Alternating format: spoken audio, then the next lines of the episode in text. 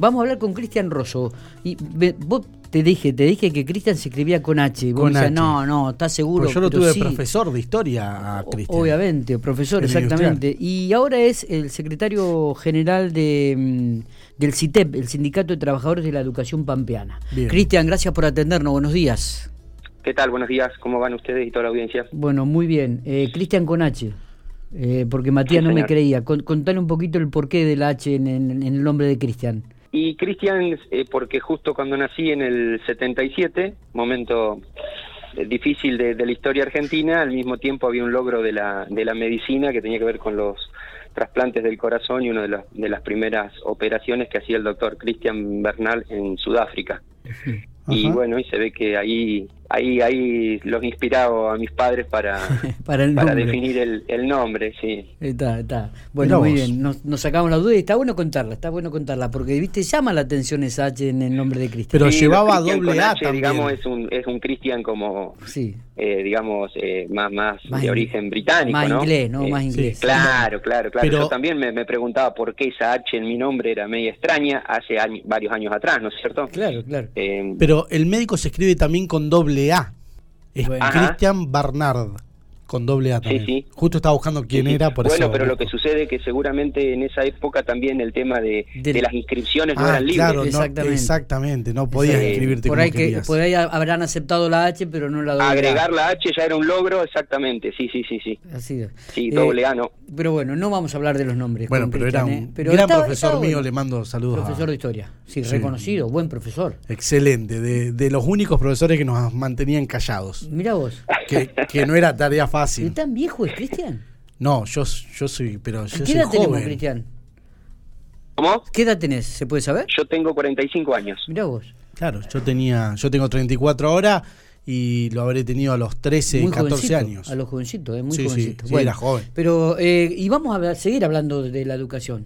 Porque nos mandaron, acabamos de recibir un documento en el día de ayer o antes de ayer, creo, del sindicato del CITEP, donde habla sobre, presenta en realidad, este, Cristian, los viejos problemas estructurales de la educación y que hace colación también un poco a esta vuelta o regreso a las clases graduales. Eh, contanos un poco e, este pensamiento y el porqué de, este documento.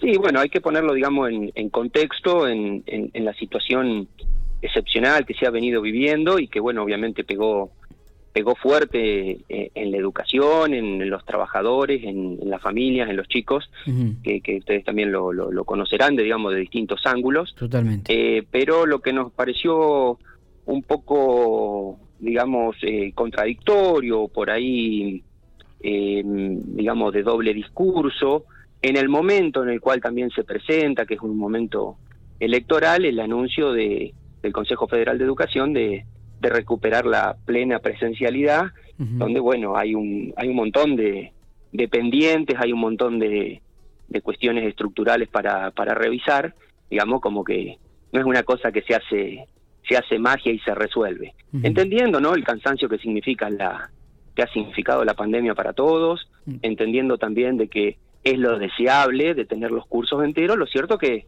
en todo este tiempo, digamos, se han fraccionado los grupos, se ha trabajado por burbujas, con, con resultados muy heterogéneos, ¿sí? Y lo que nos hace, digamos, a, a un trabajo didáctico y pedagógico, digamos, eh, muy diferente a cualquier otra situación. Entonces, digamos, no es, no es que se hace se hace un clic y la cuestión se, se resuelve, sino que tiene que ser un poco más planificada, tiene que ser un poco más consensuada, ¿sí? Y también teniendo en cuenta eh, indicadores eh, sanitarios eh, ciertos, digamos, el tema de el peligro en los en los chicos y chicas. Yo he tenido, digamos, alumnos que han, han pasado situaciones muy muy fuleras con esto de la de los contagios y la pandemia, entonces digamos como que no es que cambiamos el protocolo de unos 50, 90 centímetros a, a 50 centímetros y bueno, estamos todos en las escuelas eh, alegremente. ¿sí? Entonces hay cuestiones que nos parece que no hay que... Es muy peligroso que desde los eh, sectores oficiales ¿sí? Eh, querramos, digamos, imponer esto de que se, se, terminó la pandemia, se, se, dejan atrás los cuidados y demás, porque bueno, digamos, ese es un, es un mensaje, digamos, que no, no, no nos sirve de nada, digamos, hemos tenido que lidiar con toda esta cuestión todo este tiempo, eh, cultural, digamos, difícil, y bueno, y quienes tenemos un grado de responsabilidad nos parecía importante marcarlo en ese aspecto. ¿Cómo, cómo eh, eh, eh, a ver, para, para ubicarnos también en el espacio, este Cristian, ¿nos estamos refiriendo a nivel nacional o, específicamente cómo, ves la lectura a nivel provincial también de este, de este manejo? Sí, al principio, digamos, la definición viene del Consejo Federal de Educación que reúne al Ministerio de Educación Nacional y, y, los 24 ministros de las jurisdicciones, ¿sí? Por eso, digamos, eh, digamos, es algo que, que, nos concierne. Al mismo tiempo, las jurisdicciones están avanzando y están, digamos, eh, tomando medidas eh, particulares, ¿no? Que no son todas en todos lados lo mismo. Pero la tónica, y de hecho lo que, lo que ya aceptaba el Ministerio de la Pampa, era en ese mismo sentido. decir, digamos, que digamos, falta mucho en la vacunación de los de los adolescentes para, para convocar a una presencialidad plena. Falta mucho también en la vacunación de segundas dosis los entre los trabajadores de la educación, sean docentes y, no docentes. Hay un reclamo puntual de los de los trabajadores auxiliares y no docentes, digamos que tiene que ver con cuestiones salariales y que no se están atendiendo. ¿sí? Hoy por hoy eh, se ha llevado adelante las medidas de, sanidad con el mismo personal que, existía en las escuelas, que en muchos casos es contratado, es monotributista, empresas de limpieza, digamos que hay compañeros y compañeras, digamos que han, han brindado como han podido eso, digamos. Entonces nos parece que hay cuestiones para revisar en el contexto nacional y en el contexto provincial puntualmente para eh, plantear lo de la presencialidad plena. Está. Eh, Cristian, eh, un, párrafo del documento de la nota que enviaron, ustedes mencionan que la pandemia puso en evidencia los problemas de viaja data en el sistema educativo, no solo presupuestarios, dicen ahí, sino también pedagógicos. Sí, sí, seguramente, porque cuando, digamos, frente al, corte de la continuidad, a la cuestión de, digamos, la desconexión, digamos, la cuestión estructural se refiere a, a los distintos accesos, ¿no? Que, que, tenían las distintas familias, que, que, bueno, que cuando íbamos toda la escuela todos los días, eh, medianamente uno la podía pelear, pero cuando la cuestión quedó domiciliaria, en función de los recursos de cada familia, cuestión que el Estado tampoco atendió, sí, cuestión que no, no estuvo eh, para nada cubierta, eh, bueno, hoy por eso te decía, las desigualdades son mucho más evidentes, ¿no? Desde lo, desde lo económico, lo social y lo educativo, ¿no? La, la, digamos, la cuestión del capital cultural es otra, una de las tantas cosas desiguales que, tenemos acceso en esta sociedad. Entonces, no es lo mismo si vos analizás una escuela privada o que si analizás una escuela pública periférica. Es verdad. ¿Sí? las realidades son totalmente eh, diferente. y es estructural también de que la escuela privada, eh, con todo, digamos, los sectores sociales que, que, que, participan de ella, sigue siendo subvencionada por el Estado Nacional. Entonces, eh, ¿cómo, cómo, ¿cómo es esto, digamos, que a los sectores más desfavorecidos cada vez están más agudizadas sus, condiciones y los sectores más favorecidos, aquella que tenían, bueno, los sueldos de, todo el personal docente lo sigue, lo sigue pagando los estados provinciales. Entonces, bueno, ahí hay cuestiones estructurales eh, que, no se han que no se han revisado, que no se han tocado, y ni que hablar de las cuestiones del, modelo pedagógico, ¿no? Claro, ¿Qué es lo que se enseña? ¿Qué es lo prioritario? ¿Qué es lo que necesitamos en este momento? Eso era la otra pregunta, ¿no? La discusión pedagógica que hablan ustedes, ¿qué se enseña, para qué y cómo se educa? Bueno, eso es lo gran, el, digamos, el, gran, digamos, atraso, ¿sí? Y un gran campo de disputa, porque vos pensás que ahí es donde interviene desde la Iglesia Católica, las entidades patronales, que están preocupadas por, por, por la cuestión de, del mundo del trabajo, ¿no? De ayornar a las, las nuevas tecnologías, las nuevas habilidades y demás, necesarias, ¿sí? Sin duda, ¿sí? Pero también nosotros entendemos que, que la escuela es un lugar de formación de pensamiento crítico, digamos, no es, no es solamente una cuestión de, de generación de mano de obra, sino que ponga en discusión las cuestiones que nos están pasando, ¿no? Las grandes problemáticas que nos atraviesan como, como humanidad, que hoy tienen que ver no solo con las cuestiones socioeconómicas, sino también ambientales. Está bien. Estamos en un mundo que si no cuestiona, digamos, cómo se está viviendo, cómo se produce, y si no, no entenderíamos la pandemia. ¿sí? Entonces, eh, entendemos que, que la educación tiene que aportar a ese a ese nivel de subjetividad y de criticidad necesario. Está bien. La, la pregunta es, ¿se, ¿se puede llegar a dar en algún momento este tipo de discusiones en el ámbito este, de lo gremial, docente o docente en general y el Ministerio de Educación? Es que eso es, eh, nosotros lo planteamos, Miguel, como una cuestión eh, necesaria. Los gremios a nivel nacional, digamos, más representativos, mayoritarios eh, de la CETER y demás, han abandonado esta, esta pulseada en cuanto a las políticas pedagógicas y se han, digamos, reducido a las cuestiones salariales, que en muchos casos, sí, hay que decirlo también, en muchas jurisdicciones, y por eso marcábamos la cuestión de Salta, eh, eh terminan, digamos, las, las, cuestiones de reclamos docentes eh, a los palos, ¿no? Eh, con, digamos, las, las, peores las peores enseñanzas que pueden brindarse desde las políticas públicas. Ahora, digo, no es solamente la cuestión salarial lo que se discute, no puede ser para los sindicatos solamente eh, la cuestión salarial y de condiciones de trabajo. También está la cuestión pedagógica y eso se hace, digamos, en un planteo amplio y, digamos, y va quedando cada vez en, mayor evidencia, ¿sí? En los distintos reclamos y demás a los, docentes, o sea, no solo es lo que ganamos, cómo trabajamos, sino también eh, cómo nos realizamos como, como trabajadores y, y eso es un acto educativo que es conjunto, que es con los chicos, con las chicas, digamos, en, en, el espacio de la escuela o virtual, pero que involucra, digamos, nuestro trabajo desde esa, de la labor docente. Eh, la última, Cristian. Eh, ¿Cuál, cuál este, sería el, en estos momentos la mayor preocupación y, lo que ustedes creen que ya tendría que comenzar a discutirse o poner en la mesa de diálogo entre los gremios y el gobierno? Mira, nos referimos, vamos, vamos a ubicarnos acá en la provincia de La Pampa si es posible. ¿eh? Sí, sí, sí. Hay que plantear, digamos, con, con urgencia el, el, nivel de heterogeneidad y de acompañamiento en las trayectorias escolares que son totalmente heterogéneas y desiguales. Hay que tener, eh, digamos, direccionamiento desde los ministerios a, a tratar de acompañar en una continuidad mucho más intensiva a todos los chicos y chicas que han quedado desvinculados o muy, muy parcialmente vinculados, ¿sí? que actualmente figuran como EP ¿sí? en proceso y que es una, una manera elegante que decir de que no no han pues, no, hemos podido construir el vínculo pedagógico necesario. Claro, no están dentro del sistema.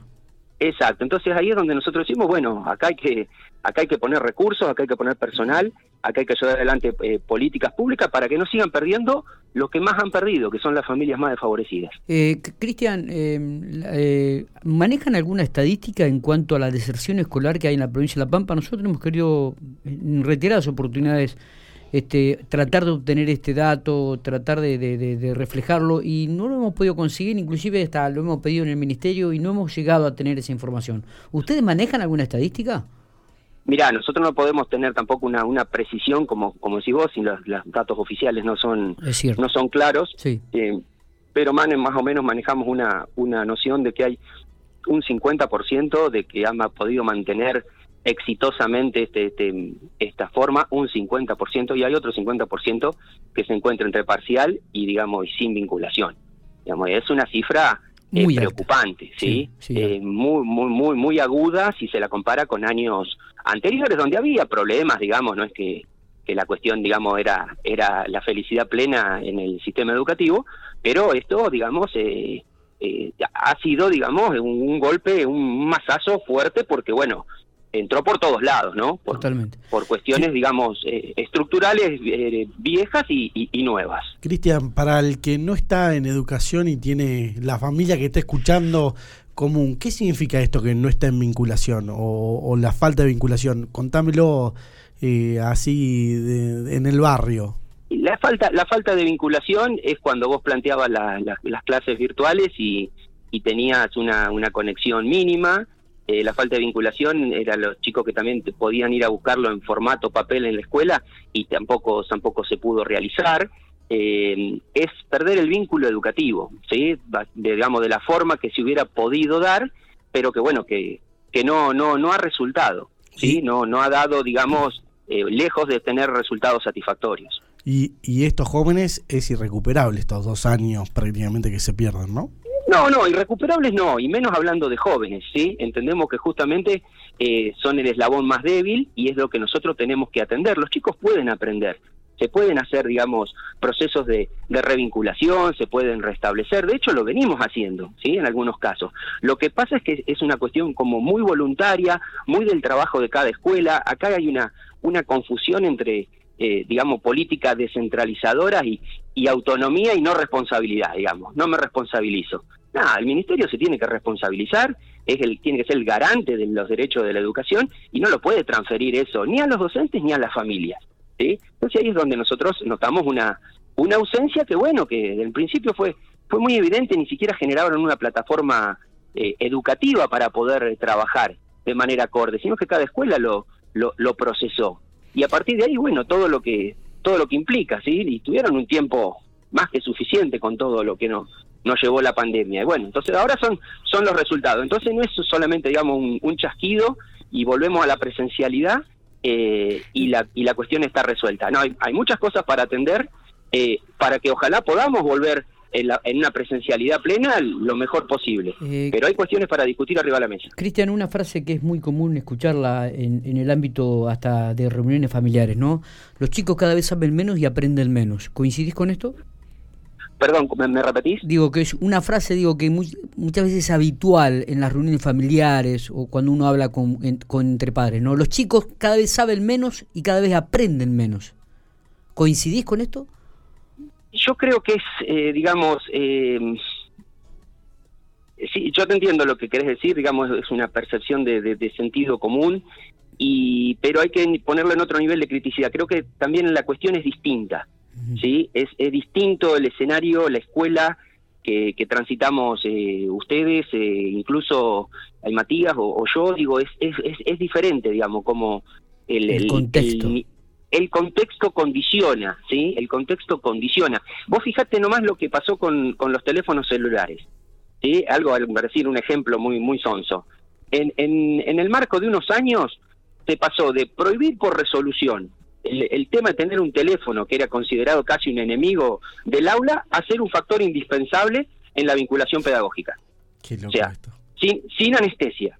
¿Sí? Pasamos de, de digamos, de, de esas dos de esas dos cuestiones. Por lo tanto, nos habla de una escuela que antes le faltaba le faltaban elementos de ayornamiento sin dudas, ¿sí?